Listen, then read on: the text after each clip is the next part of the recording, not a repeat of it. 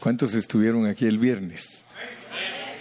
¿A qué, a qué conclusión llegamos el día viernes?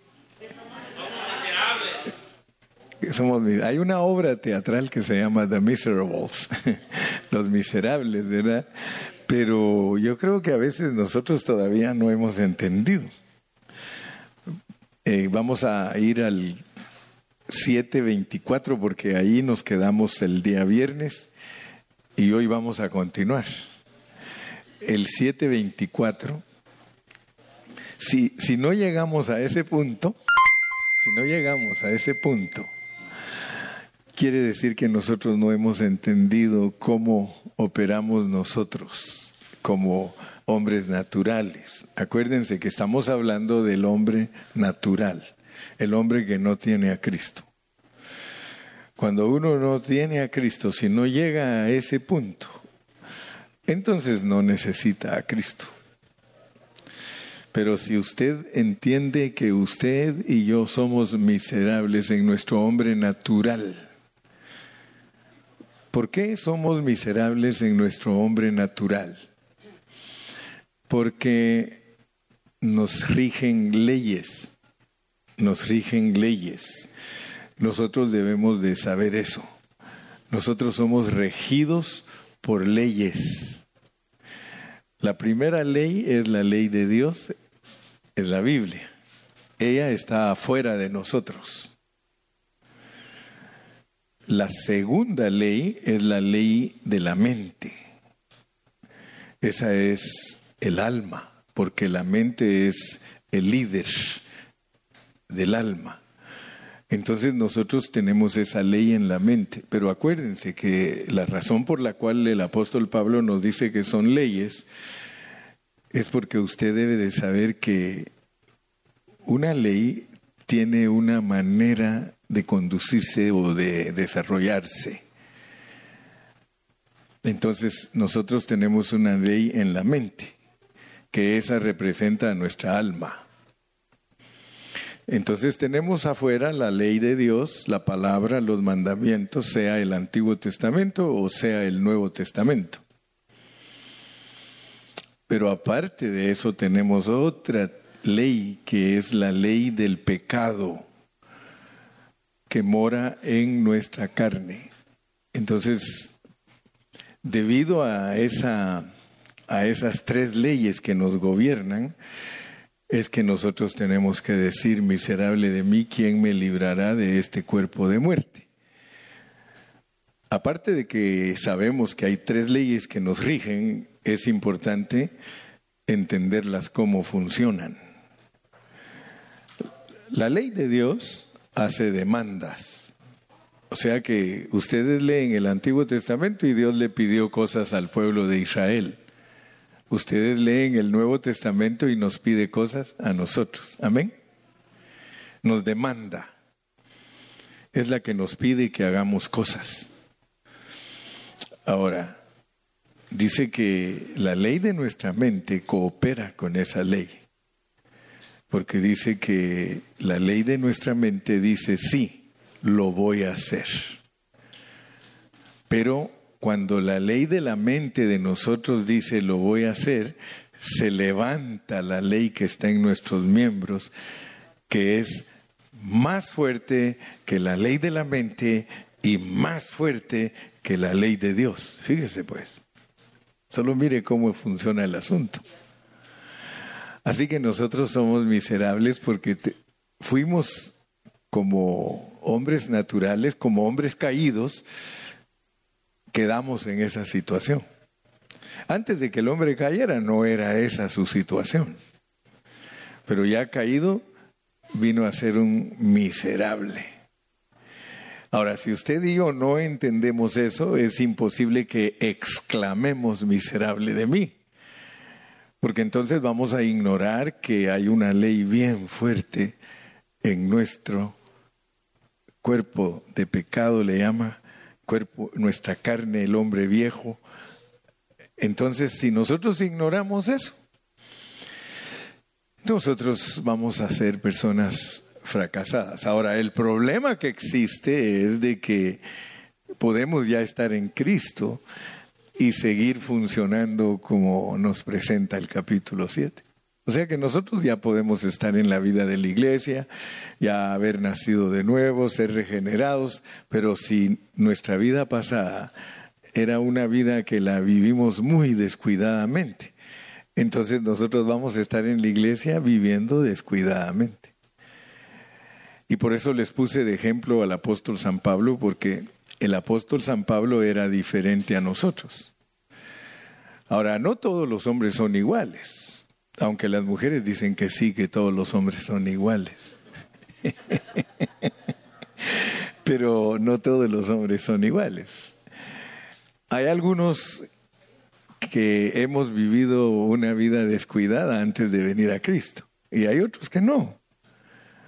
Por eso algunos tienen problema de venir a Cristo, porque ellos dicen, no, yo no soy mentiroso, eh, yo no soy fornicario, yo no soy adúltero, yo no soy ladrón, yo, bueno, cubre todos los mandamientos, pero aunque está mintiendo, porque ¿quién no quebranta los mandamientos?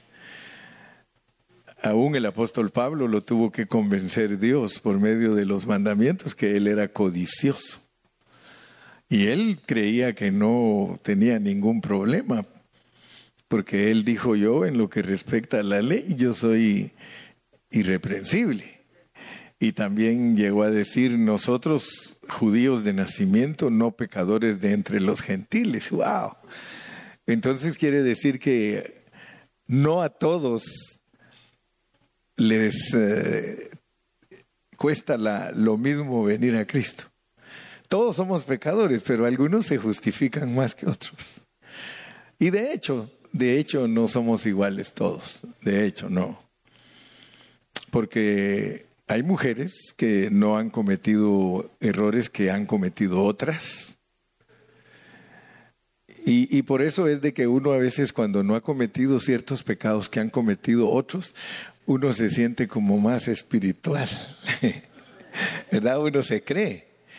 Pero eso es error. Eso es error porque entre más puro es uno, más debe de entender a todos los que fracasan. Fíjense qué tremendo. Entre más puro seas tú, entre más santo seas tú, más perdonador tienes que ser, porque hay uno que es justo que perdona a todos los injustos. ¿Verdad? Entonces, nosotros tenemos que pedirle a Dios que Él se revele profundamente a nosotros para que nosotros podamos llegar a ser los que tocan su propósito y que le satisfacen su corazón. Yo les pregunto, ¿cuántos de los que están aquí quieren satisfacer el corazón de Dios? I wanna, I wanna be one of those. Yo quiero ser uno de esos. Y quiero decirles, es difícil, pero no imposible. Y yo creo que Dios trata con todos nosotros. Hace poquito le decía yo a mi esposa que nunca nos podemos basar en el pasado de ninguna persona, porque todos cambiamos, todos. Especialmente cuando uno ya va más grande, uno, uno cambia. Y por eso me impresiona a mí la forma en que el apóstol San Pablo se expresa, porque él dice, y de los que tenían cierta reputación, dice, no importándome lo que hayan sido en el pasado, nada nuevo me comunicaron. O sea que Pablo era uno que nunca juzgó a nadie por su pasado. Otra lección que nosotros debemos aprender. Nunca juzgar a nadie por su pasado, porque llega un momento en nuestra vida que nosotros nos avergonzamos de lo que hicimos en el pasado. Yo los veo muy tristes. Pero podemos decir amén. Gloria a Dios. Entonces Dios a nosotros, pan de vida, porque como dice Galo, Galo dice, cada vez que me acerco a, a ustedes, dice, siento que me estoy acercando a gente que tiene mucha historia. Dice, veo a los hermanos ahí en la congregación Pan de Vida, dice, nunca, nunca me acostumbré, dice, a ser tan disciplinado como son ustedes. Bueno, le digo yo, si supieras. Pero era una broma, ¿verdad? Pero él se siente como que se acerca a una iglesia de gente inmaculada. Dice, todos ustedes tan bonitos que se ven con su corbata, dice, y yo todavía no he podido llegar a eso, dice, pero yo veo a todos, dice, y fíjate que no los juzgo, dice, aunque todos son presumidos, eh, porque ni siquiera me hablan, dice. Y gracias a Dios que soy maduro, dice, pero sentido. bueno, comerciales para que rompamos el hielo, ¿verdad? Pero quiero decirles que siempre seamos corteses y cuando alguien se acerque aquí, saludémoslo. Yo estoy acostumbrado a saludar a las personas, porque desde pequeño capté una frase que dice, la educación no pelea con nadie. Así que seamos corteses, amables, y de esa manera las personas nos juzgan con un poquito más de misericordia. ¿Verdad? Gloria a Dios. Pero no hay problema, no hay problema porque yo lo que le dije a él fue que algunos de nosotros tenemos miedo de regarla y que por eso no somos a veces muy abiertos con las personas que recién empiezan a reunirse con nosotros. Pero que nos dé oportunidad, le digo, y te vamos a demostrar que realmente todos amamos a Dios. Así que yo siempre defendiéndolos a todos, ¿verdad? Gracias a Dios, porque los amo, pero yo sí los conozco. Ahora yo los aguanto que no me saluden, o sea que yo sí estoy ya preparado para eso, ¿verdad? Pero algunos no. Entonces eh, siempre conduzcámonos con amor y con cuidado. Amén. Bienvenidos todos. Uh, yo los saludo con mucho cariño. Entonces, al llegar al versículo 24, llegamos a él con conciencia, o sea que estamos bien convencidos de que nosotros somos gente con problema. Si no entendemos lo que continúa, nosotros vamos a ser personas con problemas eh, regidos por leyes inquebrantables. Cada vez que la Biblia te demanda algo, tú dices, yo lo voy a hacer, así actúa el hombre. Pero su pecado en la carne le, le impide, se levanta y le guerrea. Por eso es que cuando el esposo oye Efesios 5, 25, maridos, amad a vuestras esposas como Cristo amó a la iglesia, y inmediatamente dice, yes, I'm going to love my wife.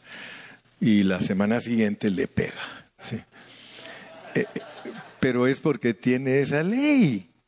Si usted no se conoce, entonces usted va a tener problemas serios con su cónyuge porque usted no entiende que él tiene un problema, que ella tiene un problema, tiene una ley en su carne que no lo deja cumplir lo que él quiere cumplir.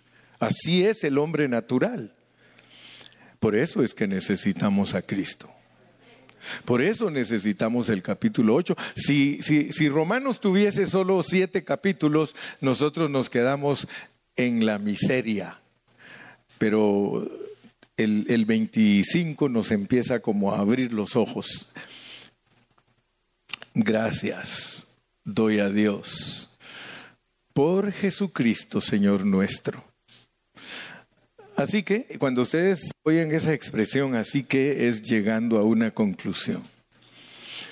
Así que yo mismo, yo mismo, está solo corroborando lo que estamos aprendiendo. Con la mente sirvo a la Biblia, con la mente. Oh, mi mente le encanta la Biblia. Ustedes deben saber eso. Que a todos nosotros en nuestra mente, wow, nos encantan las cosas de Dios.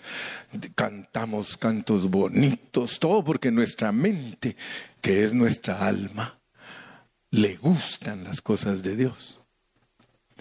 Con la mente, pues yo sirvo a la ley de Dios, más con la carne, este problema que tengo, yo sirvo a la ley del pecado.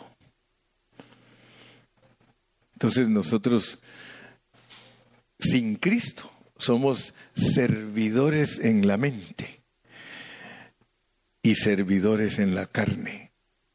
Pero servidores en la mente de un deseo que no podemos alcanzar, debido a que el pecado que está en nuestra carne jamás nos va a dejar que hagamos la voluntad de Dios capítulo 8, pues ahora sí, amárrense el cinturón. Entramos al 8. Ahora pues, ahora pues, ninguna condenación hay para los que están en Cristo Jesús. ¿Dónde están los que están en Cristo Jesús? ¿Dónde están? Están en la iglesia. Aquí estamos. Ninguna condenación hay para los que están en Cristo Jesús. Lástima que ese versículo no se termina ahí. Los que no andan conforme a la carne, sino conforme al Espíritu. Cada vez que ustedes encuentran la palabra Espíritu con mayúscula, se refiere al Espíritu de Dios. La palabra espíritu con mayúscula en cualquier parte de la Biblia que ustedes la encuentren con mayúscula, está hablando de Dios. Pero eso no quiere decir que no hay algunas otras variantes, porque resulta que cuando uno se une a Dios, uno se une a ese espíritu. Ahora, cuando ustedes encuentran la palabra espíritu con minúscula, es el espíritu del hombre. El espíritu con minúscula entra a ese espíritu con mayúscula cuando uno se convierte y eso se llama estar en Cristo.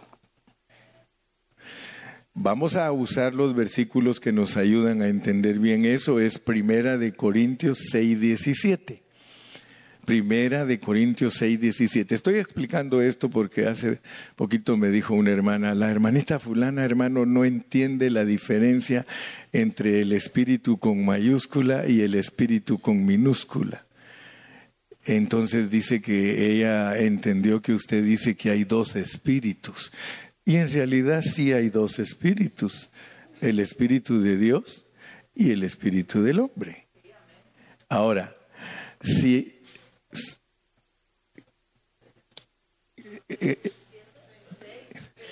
Sí, 6, 17. Primero, yo dije, ¿qué pasó? Y me le quedo viendo a alemana Meli como que afuera la que los pone.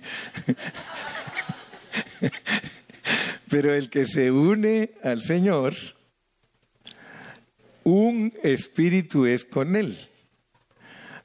Ahora, si nosotros entendemos la diferencia entre espíritu con mayúscula y espíritu con minúscula, nosotros siendo espíritus con minúscula nos unimos al espíritu con mayúscula, dice que nos volvemos un espíritu. Leamos también otro versículo que nos ayuda también para entender, eh, ¿cuál es el otro? El 4 dice. Juan 4. Sí, bueno, pero ahorita esperémonos mejor. No sé qué era lo que iba a decir porque como... Oh, exacto, ese era Jorgito, gracias. Sí, Juan 3.6, ¿ah? Sí. No te sabes la cita, pero ya dijiste, Juan 3.6, veamos Juan 3.6, es la que quería si él me leyó el pensamiento. Fíjense cómo es. Lo que es nacido de la carne, o sea que cuando nosotros nacemos de nuestros padres, carne es. De nuestros padres lo que es nacido de la carne, carne es. Lo que es nacido del espíritu con mayúscula, nacidos de Dios, somos espíritu. Entonces, cuando uno entiende que el espíritu con minúscula se une con el espíritu con mayúscula, ya se nos pone más difícil la cosa, porque cuando en la Biblia se lee el espíritu con mayúscula. Hay contextos que están hablando de la unión que hay entre Dios y el hombre. O sea que Dios como espíritu no es simple. Porque si solo hablamos de Dios como espíritu estrictamente y decimos que el espíritu con mayúscula es Dios, nos vamos a perder revelación cuando en la palabra en ciertos contextos nos va a estar hablando del espíritu mezclado, el espíritu santo con el espíritu humano. Ahora fíjense, porque ese problema yo hace años que lo leí, que un día ciertos monjes se pusieron a platicar y empezaron a discutir cuántos espíritus caben sobre la cabeza de un alfiler. Ellos estaban discutiendo eso y decían, ¿cuántos espíritus cabrán sobre la cabeza de un alfiler? Ahora, el asunto que ellos estaban tratando de decir es, es filosofía, eso es filosofía. Es que cuando uno es espíritu no tiene espacio ni, ni tiene lugar, porque un espíritu es abstracto, no se puede tocar, no se puede ver. Entonces, ¿cuántos espíritus caben sobre la cabeza de un alfiler? Estamos hablando de algo que no se puede calcular. Les estoy diciendo esto porque ¿cuántos espíritus están contenidos en el espíritu? Si todos los que nos unimos al Señor somos un espíritu con Él, ¿cuántos espíritus tiene el espíritu con mayúscula? Entonces por eso es que muchos hasta se han atrevido a predicar de que Dios es Él con toda su creación, que eso es Dios. Y ahí pues desarrollan otras escrituras y otros conceptos. Pero yo quiero que nosotros tengamos los asuntos claros para nosotros.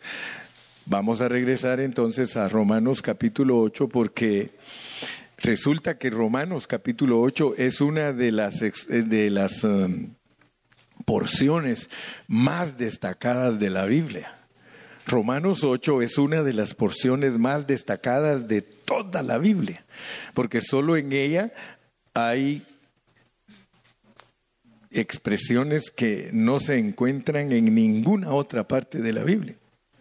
Ustedes las van a encontrar en Romanos 8. Por ejemplo, ahora pues ninguna condenación hay para los que están en Cristo Jesús, los que no andan conforme a la carne, sino conforme al Espíritu. Leamos el 2.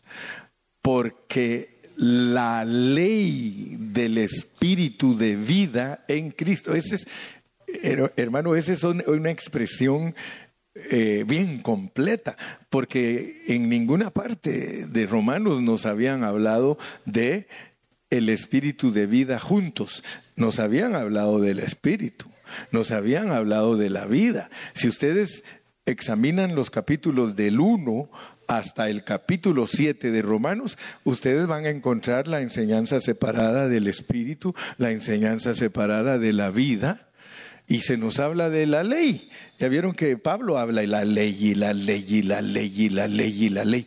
Pero ahora en el capítulo 8 nos dice, quiero que pongan mucha atención.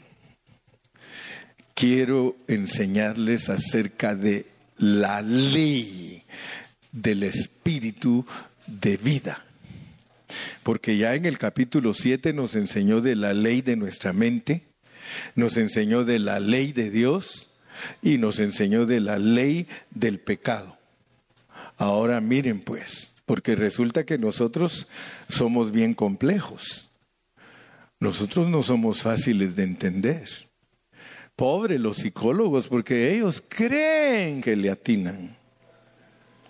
Pobres los psicólogos, porque esa ciencia está eh, bien atrasadísima. Si alguien quiere una psicología divina, aquí está. Porque la psicología divina es la que realmente conoce la conformación nuestra. La psicología divina sí nos puede decir cómo es que nosotros actuamos. Y lo pone más simple. Nos dice que la ley del pecado se opone a lo que nosotros queremos hacer con la mente y que nos demanda la Biblia. Pero nos dice miserables. Ustedes son bien miserables. Si se dejan guiar por esa forma de vivir, ustedes son miserables porque hay otra ley. Hay una ley que es poderosísima, nos dice, mire, la ley del Espíritu de vida en Cristo Jesús, que es la única que nos puede librar de la ley de qué? O sea que hay una forma de dejar de ser miserables. There is a way that you can dejar de ser miserable. Sí, there is a way. ¿Quiere usted dejar de ser miserable? Yo quiero dejar de ser miserable. Aquí está la ley. Fíjese que no es la ley de Dios la que nos... Noten eso, hermano, noten que no es la ley de Dios la que nos libera del pecado. No es la ley de Dios. Y muchos quieren, es que tengo que aprender de memoria la Biblia porque quiero dejar de pecar. Jamás dejarás de pecar. Porque no es esa la ley que te libera del pecado. Mira qué lindo es esto, hermano. Porque muchos queremos dejar de pecar, ¿sí o no? Pero a veces no sabemos cómo se deja de, de pecar. Y aquí nos dice, mire, porque la ley del Espíritu de vida en Cristo Jesús me ha librado de la ley del pecado y de la muerte. Wow, I'm surprised. ¿Estás sorprendido tú, hermano? Si esto no te impacta, hermano, yo no sé, voy a tener que sacar un alambre con corriente y ver si eso te impacta. Pero si esto no te impacta a ti, hermano, si la revelación divina de Dios no te impacta, hermano, entonces ¿cómo vas a ser triunfante? Porque la ley de y te estoy diciendo, no es la ley de la no es la ley de Dios la que nos va a ayudar a dejar de pecar. Tú puedes saber, de memoria la Biblia de Génesis, Apocalipsis, y eso no te va a hacer que dejes de pecar, porque esa se llama la ley de Dios, y aquí no dice porque la ley de Dios me ha librado de la ley del pecado. Imagínate cuántos cristianos hay en el mundo que ignoran totalmente esto. Y tú, siendo visitado por Dios, tienes que echarle mano. ¿No le quieres echar mano?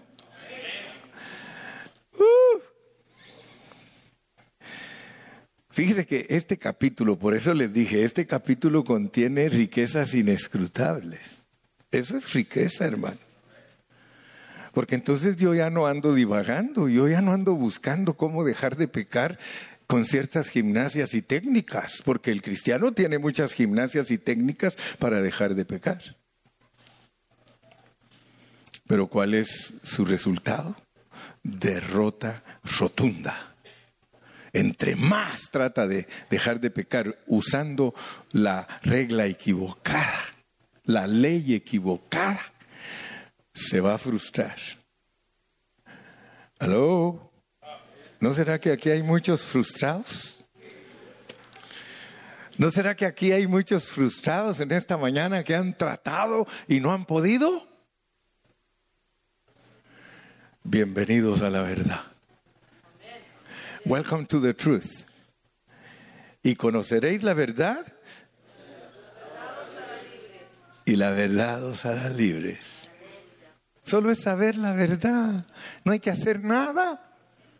Solo saber la verdad. Si tú sabes la verdad, entonces la vas a vivir. Porque la ley del Espíritu de vida en Cristo Jesús me ha librado de la ley del pecado y de la muerte.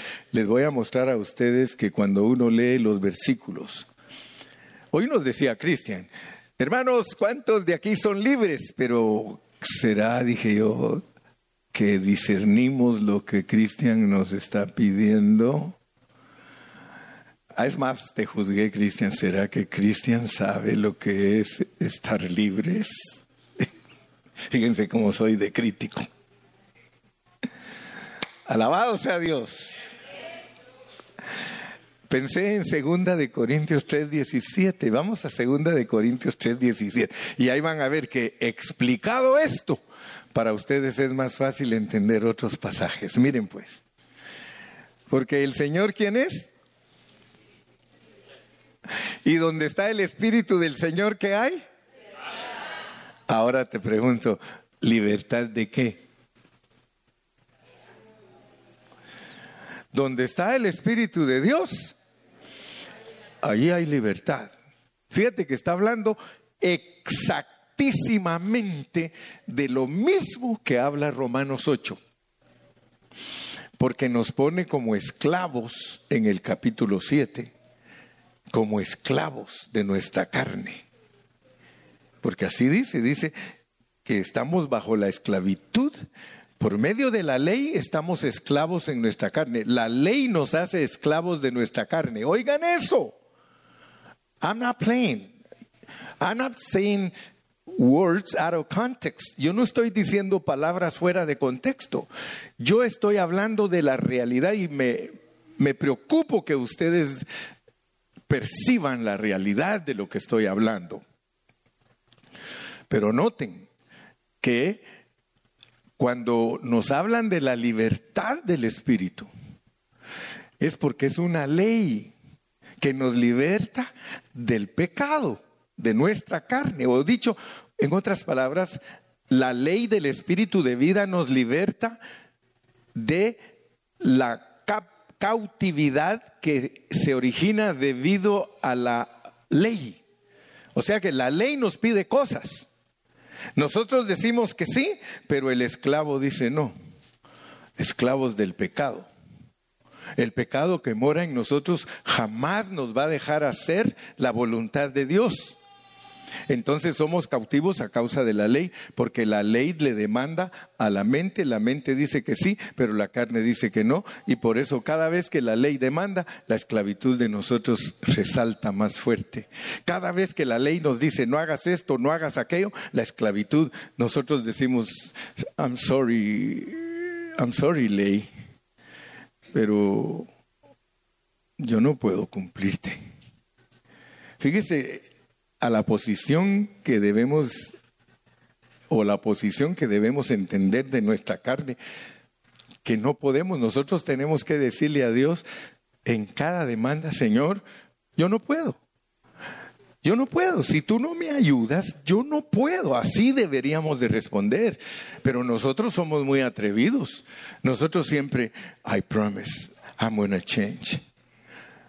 Si, te, si el esposo te ofende y se arrepiente, te dice, te prometo que no te voy a volver a ofender.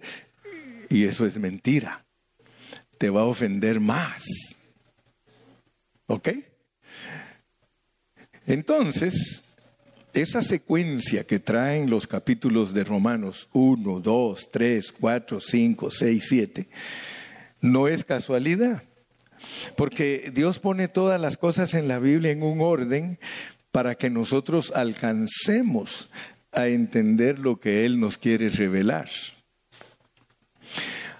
Antes de que nosotros entremos de lleno en este capítulo 8, nosotros debemos de entender unos dos o tres puntitos. Y por favor, présteme su atención, porque lo que quiero es que usted vea el primer punto en el versículo 1, regresemos al, al 8.1, porque estamos en el 8, 8.1.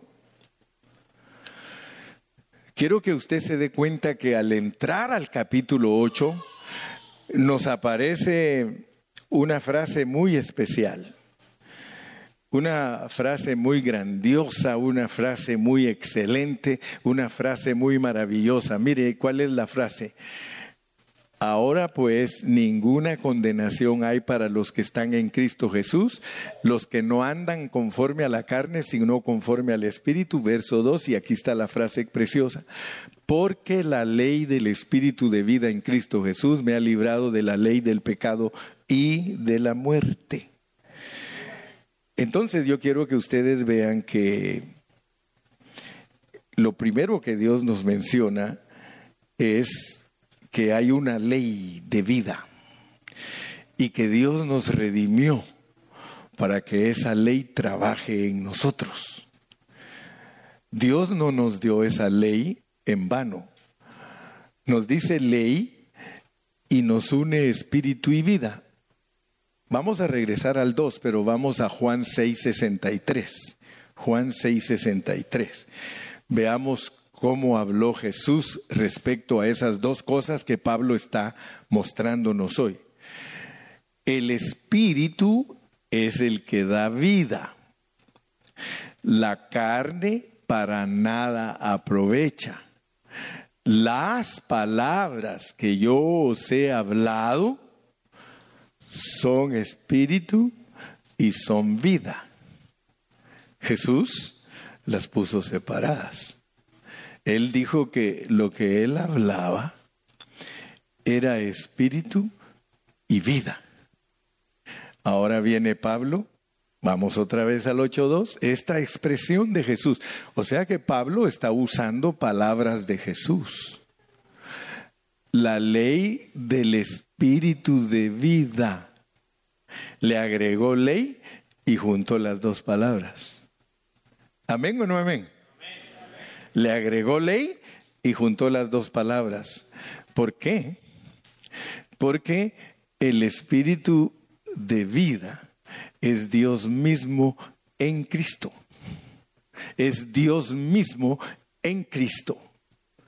Ahora, nosotros sorprendámonos, hermano, porque lo que Dios está logrando a través de nosotros es sublime. Lo que Dios está tratando de alcanzar a través de nosotros es algo elevadísimo. Dice que la ley del Espíritu de vida en Cristo Jesús, al estar dentro de nosotros, nosotros podemos dejar de pecar. Porque la gente cree que uno no puede dejar de pecar. ¿No ve que las expresiones que se usan, soy humano y errar? es de humanos. Ah, las excusas baratas que tenemos nosotros. Soy humano. Y nosotros los humanos la regamos. Fíjese, estamos hablando como miserables, ¿sí o no?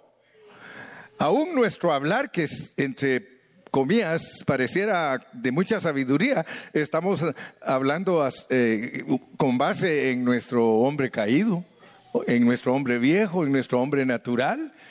Pablo no hablaba así, él decía, todo lo puedo en Cristo que me fortalece. Entonces ahora estamos llegando a, un momento glorioso de nuestras vidas, porque Dios nunca nos había hablado tan claro. Dios nunca nos había hablado a nosotros en nuestra vida cristiana de cómo es que nosotros podemos dejar de pecar. Primero tuvimos que caminar en el desierto, perdidos, haciendo cosas que no convienen y todo, pero de repente el Señor alcanzó a cada uno de nosotros en su misericordia y vio que, aunque terquitos y tontitos, lo amamos. Y entonces dijo, estos pobres, si yo no tengo misericordia de ellos, estos pobres van a morir como miserables. Pero Él tiene tanto amor para nosotros y tanta gracia. Dele palmas al Señor, hermano.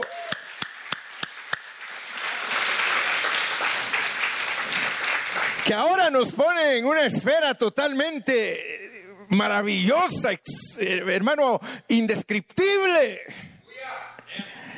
Ahora nos pone, hermano, en un ambiente tan lindo en el que nosotros decimos verdaderamente, Señor, tú has tenido misericordia de nosotros y nos has abierto tu palabra para que alcancemos a ver cómo nosotros podemos ser igual a Cristo. Igual a Cristo, hermano. Y por eso siempre yo les he dicho a muchos hermanos, hermano, el Evangelio que nos han predicado debido a que nos lo han eh, suministrado eh, bajo la opinión humana, por eso no ha causado nada en nosotros más que desgracia y derrota. Y hemos caminado en esta vida más ocupados en cosas terrenales que satisfacen nuestras almas en vez de caminar, hermano, bajo una dirección divina y en la ruta marcada por Dios para nosotros de su Espíritu Santo. Porque la ley del Espíritu de vida en Cristo Jesús me ha librado de la ley del pecado y de la muerte. Gloria a Dios, hermano. Yo quiero que ustedes noten que el apóstol San Pablo nos habla mucho desde el capítulo 1 de la santidad, de la santificación, de la vida, del espíritu. Y luego aún al llegar al capítulo 8, une la vida con el espíritu y nos muestra la manera en que se puede tener esa vida, pero aún todavía no nos ha dado el mecanismo, no nos ha dicho cómo es que se hace. Solo nos está diciendo todo lo que hemos logrado. Pero tenemos que llegar al punto de saber ejercitarlo. ¿Cuántos dicen amén? Porque está bonito, ¿verdad? Saber teoría. ¿Verdad? Yo cuando arreglaba carros me gustaba mucho estudiar acerca cómo funcionaba el carro y yo llegué a entender perfectamente cómo funciona un carro al grado que yo voy montado en un carro manejándolo y sé cómo funciona desde su motor hasta sus frenos, su, su transmisión, todo. Yo sé cómo funciona y sé en qué voy montado. Pero muchos de ustedes solo saben que hay un pedal para parar y uno para irse. ¿Sí? no saben cómo funciona. En cambio, yo estudié todos los detalles porque como quería saber arreglar los carros bien. Y por 25 años estuve aprendiendo eso y sabía cómo funcionaba y cómo se movía y todo, porque al echarle gas funciona, cómo es que el gas lo hace caminar y son puras doctrinas, pues teorías. Pero muchas veces la doctrina y la teoría no son las que le sirven a uno, sino la práctica. Amén. Porque de nada me sirve a mí saber cómo funcionan carros y cuando se descompone no lo sé arreglar. Dile al que está a tu lado, Cristo te ama. Sí, para no perder la comunión, pues porque si no algunos de ustedes ya van a estar en el cielo. Cristo te ama. Y yo también. Y yo también. Aleluya. Entonces, la manera de, tener esta vida, y quiero que ustedes se den cuenta que la manera de tener esa vida es por el Espíritu. La manera que nosotros resultamos con vida es por el Espíritu. Y eso, eso no es simple. Eso no es simple. Porque para que usted tenga la vida de Dios dentro de usted como el Espíritu, Dios tuvo que pasar por un proceso. Ah, qué rico hermano tener la vida de Dios en nosotros, pero no sabes qué precio tuvo que pagar Dios para entrar en ti. El Espíritu, el Espíritu de vida, el Espíritu de vida. God is within you. Dios está dentro de ti. Por eso esto es penado al no discernirlo. No crean ustedes que saber eso es para, ay, ya me acomodé, ya no voy a pecar. Cuidadito, es para que no te vayan a castigar. Porque Dios no hizo su, Él no, no hizo esto en balde, ni de balde. Él pasó por un proceso para entrar en ti. Y ahora adentro de ti se llama la ley del Espíritu de vida en Cristo Jesús. Tu mente dice, sí puedo. Él te dice, fuera de tu carne, Él te dice, sí puedes conmigo. Antes nosotros sin Cristo, sí puedo, la carne, no. Pero ahora entró en nosotros alguien que es más poderoso que la Biblia, más poderoso que nuestra mente y más poderoso que nuestro pecado. Ahora tenemos al mero jefe dentro de nosotros. Hermano, mira, por favor, ya deja de menospreciarte, hombre. Ya deja de andar con esas tus ondas que, que eres miserable y que no vales nada y que nadie te quiere. Ya deja esas tus ondas, hermano. Ah, le dice Hugo, ya te dije, Mary, ya te dije, que ya ves, pon atención. Porque a veces nosotros, hermano, con nuestra boca confesamos que somos hijos de Dios, que somos el tesoro de Dios, la niña de sus ojos. Oh, hermano, todo lo que confesamos y sabemos que allá en lo profundo somos unos miserables, porque no hay nada que nos satisfaga, no hay nada que pueda liberarnos. Por eso necesitamos la ley del Espíritu de vida en Cristo Jesús. Entonces, cuando tú comprendes esto, entonces dices, esto está buenísimo. Cuando lo comprendes, pues, estos mensajes que te da el hermano Carrillo, no, no vas a creer que cualquiera te los va a dar, que si a puras penas los he alcanzado yo.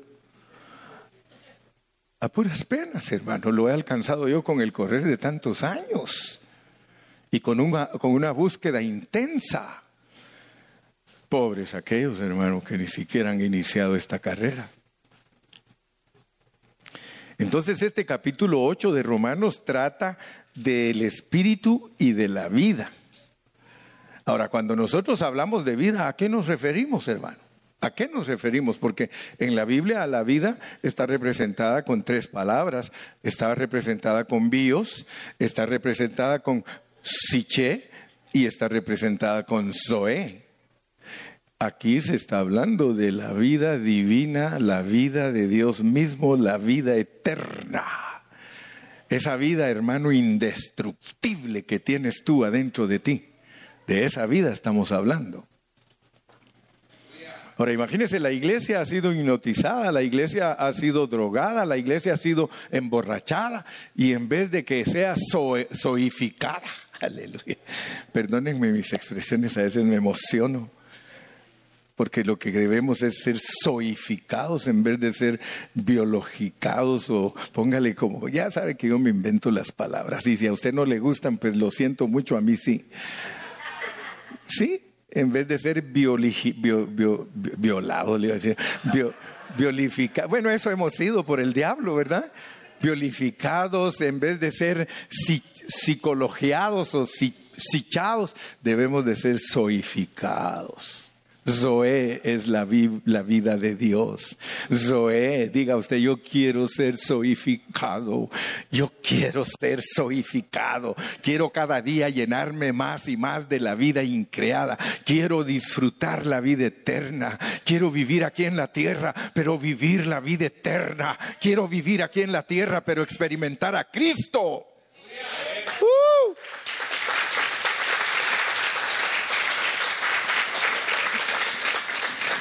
No sé cuántos minutos tengo, Ivan. Diez minutos más porque voy a terminar haciendo como un resumencito. Un resumencito para que nos ubiquemos bien, que estemos bien claritos. Mire, yo hice un diagramita, un diagramita así chiquitito. Yo puse así aquí. Los humanos somos muy complicados, así puse después de haber estudiado mi lección, porque yo estudio antes de venir a pararme aquí con ustedes, no van a creer que me la paso eh, viéndome los dedos gordos de los pies, no, hermano. Yo me la paso estudiando la palabra, porque yo quiero alimentarlo a usted.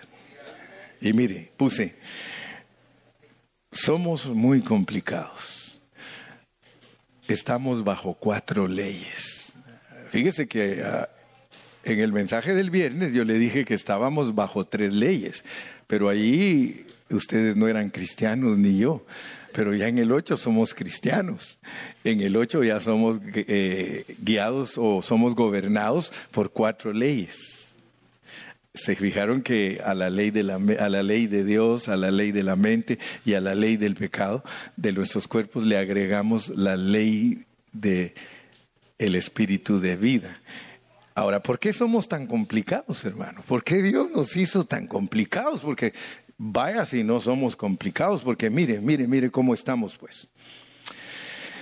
Yo creo que nuestra complicación es debido a que nosotros pasamos por tres etapas. Por eso somos complicados, porque pasamos por tres etapas. A nosotros nos toca pasar por la etapa de creación,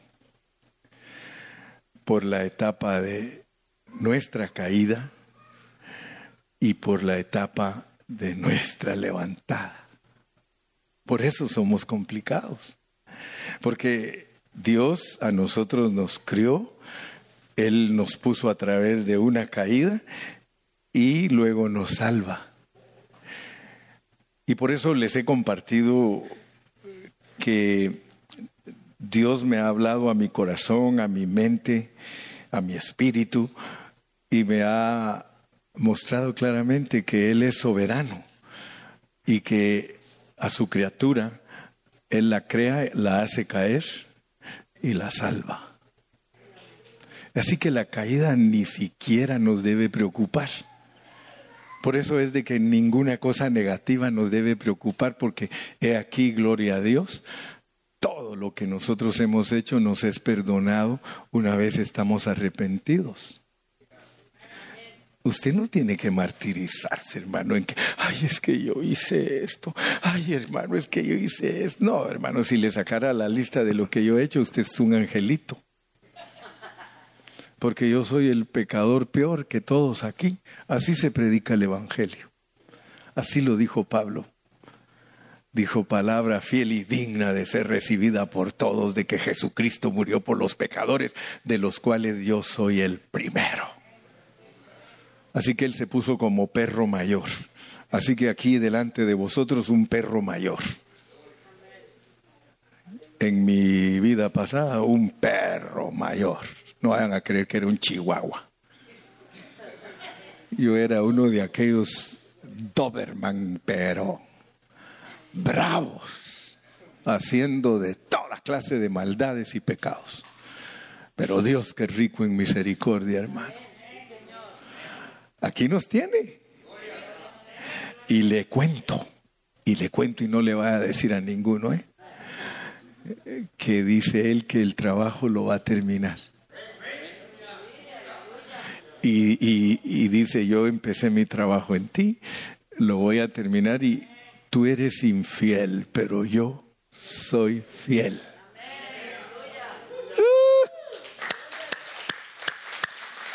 Complicados, complicados, complicados, somos bien complicados, porque nos crearon, caímos y ahora nos están salvando. Y eso es complicado, hermano, se los voy a decir por qué. Porque cuando nosotros fuimos creados, nosotros fuimos creados como almas. Pero resulta que cuando caímos, nosotros nos volvimos cuerpos de pecado. Fíjese pues cómo es el proceso. Nos creó como almas, humanos, humanos. Pero después nos volvimos diabólicos nuestro cuerpo se corrompió y nos volvimos carne de pecado. Aleluya. Pero ahora que nos está salvando, dice que nos está dando su vida y su naturaleza por medio de la ley del espíritu de vida. Por eso es que somos complicados. ¿Por qué? Porque mire cómo inició Dios el plan. ¿Cuántos se acuerdan que lo inició en un jardín que se llamaba el Jardín del Edén? Así empezó él el plan. Puso a Adán y Eva, que eran su creación. Puso dos árboles, uno que se llama del conocimiento del bien y el mal, y puso otro que se llama el árbol de la vida. Y como dijo aquel, y sin faltar la suegra.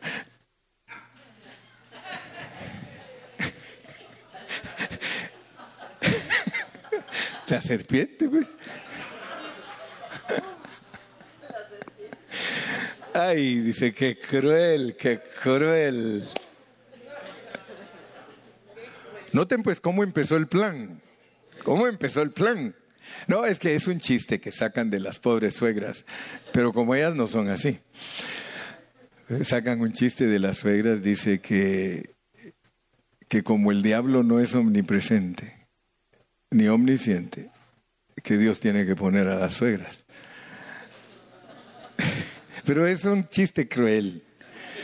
Por eso las suegras tienen que portarse bien y no dar lugar a hacer eso hacer eso, ¿verdad? Pero no es ese, ¿no? Se van a acordar más de eso que la, real, que la realidad de la palabra. Mire, la realidad de la palabra es que Dios empezó todo exteriormente. Ahora asústate, pues. Ahora asústate porque ese huerto del Edén ahora está adentro de ti. O sea que la lucha sigue. No vayas a creer que la lucha no sigue. La lucha era exterior. Dios nos pone un ejemplo, como empezó Él, un Edén, con su creación ahí, con los árboles, el bien y el mal y el de la vida, y Satanás. Pero luego eso se metió adentro de las personas. Hoy, hoy nosotros, dentro de nosotros, tenemos a los dos árboles. Ahí adentro de nosotros está el árbol del bien y el mal. El bien, nuestra mente. El mal, la carne de pecado. Satanás ni lo ven muchos y por eso son engañados, pero Satanás está ahí.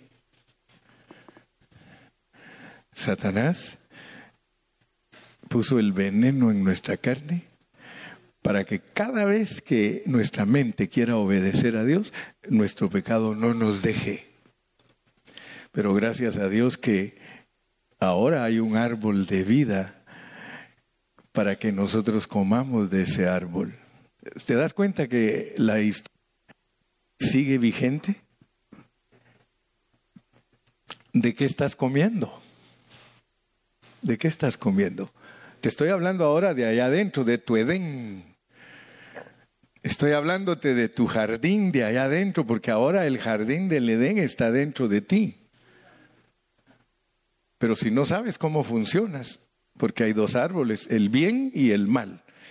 El bien es que tú quieres hacer lo que Dios te manda hacer, el mal es que no lo puedes hacer. Ese árbol ni te ayuda para absolutamente nada.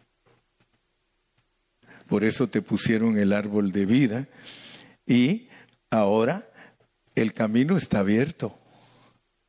Lo cerraron exteriormente, pero internamente te lo abrieron. Ahora tú puedes comer, ahora tu vida puede ser dirigida por el espíritu de vida que está en ti, es el árbol de vida. Ahora, si tú dentro de tu Edén comes el árbol de vida, ¿qué va a pasar contigo? El propósito de Dios ya no va a estar frustrado. Dios va a decir, bueno, Adán y Eva, vuestros padres cayeron, ok, el, comieron del árbol del bien y el mal, vas a seguir tú en lo mismo si yo ya te abrí el camino al árbol de la vida que es Cristo. Oh, gloria a Dios, hermano. Terminemos con un versículo de Deuteronomio 30, 19. Ya, ya estoy para terminar, yo sé que ustedes ya están cansaditos, y ahorita van a, ahorita nos vamos a ir a in and out. ¿Verdad que dice? Así dicen, ¿verdad? Las princesas, papi, in and out. No, no, no, chicken filet. A los cielos y a la tierra llamo por testigos hoy contra vosotros, que os he puesto delante de dos árboles. Ah. Os he puesto delante de la bendición y la maldición. Escoge la vida. Escoge la vida.